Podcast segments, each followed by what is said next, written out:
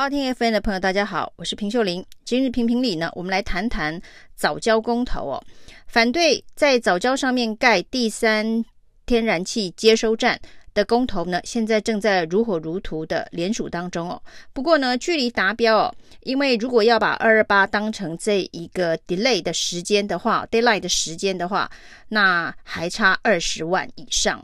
那对于一个公投联署来讲，还有这么大的一个距离，然后呢，时间只剩下短短的两三天哦，这个要成案的难度真的是非常的高哦。那到底该不该联署早教公投？其实有很多面向可以讨论哦。不管是从政治面向哦，就是对执政党的这一个施压，或者是对于台湾能源发展、能源结构、二零二五非核家园的政策的检讨，或者是对于环境保护的议题哦，是有非常多跟国家未来发展相关的角度可以探讨。但是呢，我们最近看到这些反对早教公投联署的声音，却出现了非常非常多奇奇怪怪的理论哦，让人觉得说根本就不是在针对这一个环境保护跟经济发展之间冲突的议题，甚至台湾未来能源发展的议题，在做理性的讨论哦。比如说呢，像这个反对现在环保团体团体所进行的这个早教公投联署。民进党的支持者，很多人会说：“你看，现在这个联署当中哦，国民党也全力要支持哦，民众党也全力要支持哦，时代力量也全力要支持哦。这代表说政治力严重的介入这个公投哦，那代表这个公投百分之百有问题哦，特别是里面还有万恶的国民党在协助哦。只要国民党协助的公投，保证有问题。而现在呢，如果要去联署早交公投的人呢？”应该都是中共同路人哦。那这个说法呢，甚至在网络上还传了很多。你如果现在已经联署了早交公投的话，接下来你可以想办法撤回你的公投，告诉你如何撤回这个公投的方法，一二三四五都有步骤。那这个逻辑呢，就是一个政治对抗、政治对立的逻辑哦，完全不回应有关于到底。三阶是不是该盖在大潭早教上面的这个核心问题？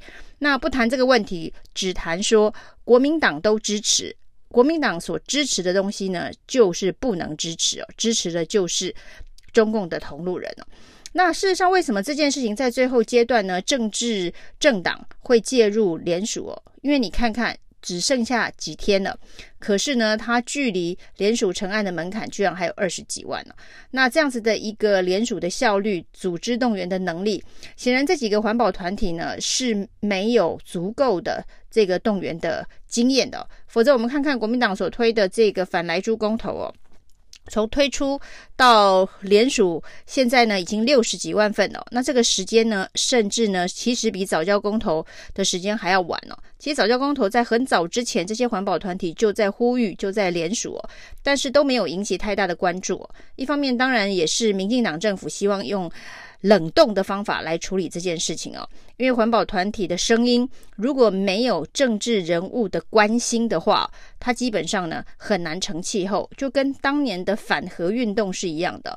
如果反核运动呢没有民进党在后面大力的支持、大力的推动的话，反核运动是不可能成功的，那核四也不可能停建的。所以呢，当一个环保团体的诉求得到政治力量的加持哦，这本身就是它能够形成鼓动社会议题的一个最关键的因素哦。那只是现在民进党如果愿意站在环境保护的角色去支持声援这个早教公投的话，那当然是最好。但是基本上呢，这件事情就站在执政者的对立面哦，因为执政者现在要在这个早教上面盖三阶。那既然是站在执政的对立面，那过去的这一个伙伴民进党当然不可能来声援这样子的一个公投。那这样子的一个公投呢，要成为社会重大关注议题，唯一的方法呢，当然就是在野的几个政党。那这一次呢，当然除了国民党之外哦，包括了民众党，包括时代力量，可以说是在野大联盟，蓝白黄通通都支持的一个公投。那你可能就没办法单独说这是国民党的阴谋哦。那如果是国民党的阴谋，那民众党跟时代力量为什么会同时的参与哦？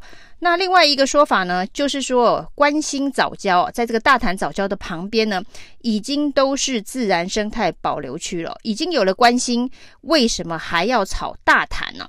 那保护了关心，就可以放掉大潭吗？那如果你是基于保护早教生态的话，那就不会有这么奇怪的一个论述哦。就是说呢，反正我保护好了关心，这个就是蔡英文总统所说的早教永存的这个区域，现在已经兑现承诺了。至于其他地方的早教，就不在当时的承诺保护范围之内哦。所以这个就是有就好，大家敷衍一下，台湾有早教就好了，是这样子的一个逻辑吗？那这样子如何去说服？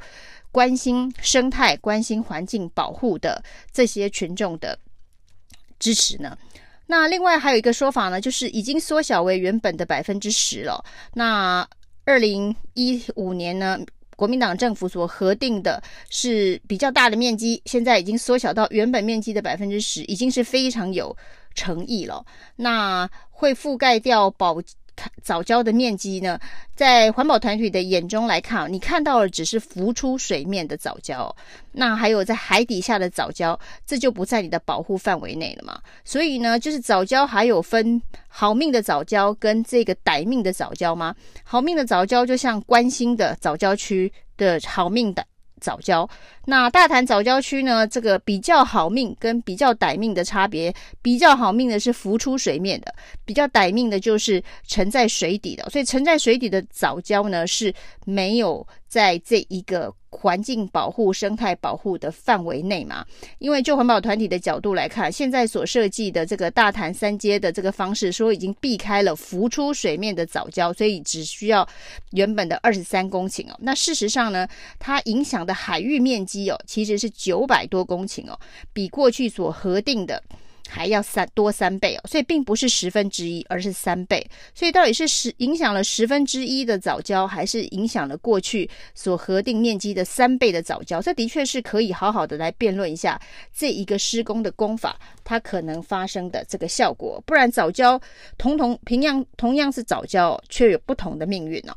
那另外一种说法呢，是说这个。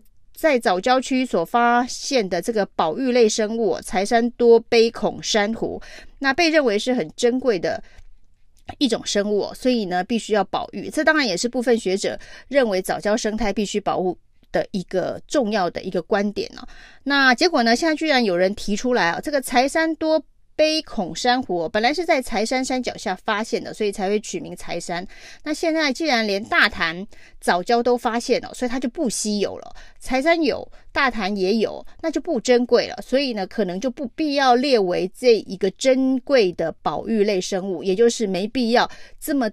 特殊的对他特别的看待哦，那这个说法当然就是更荒更荒谬了。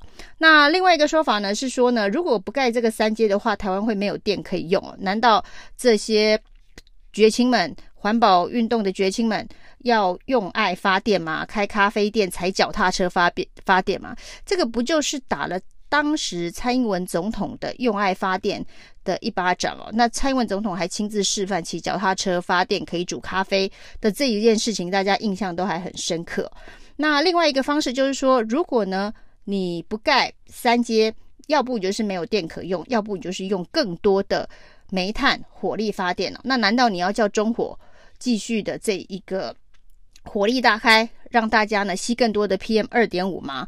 那其实这整个事情呢，就是一个环环套在一起的逻辑哦。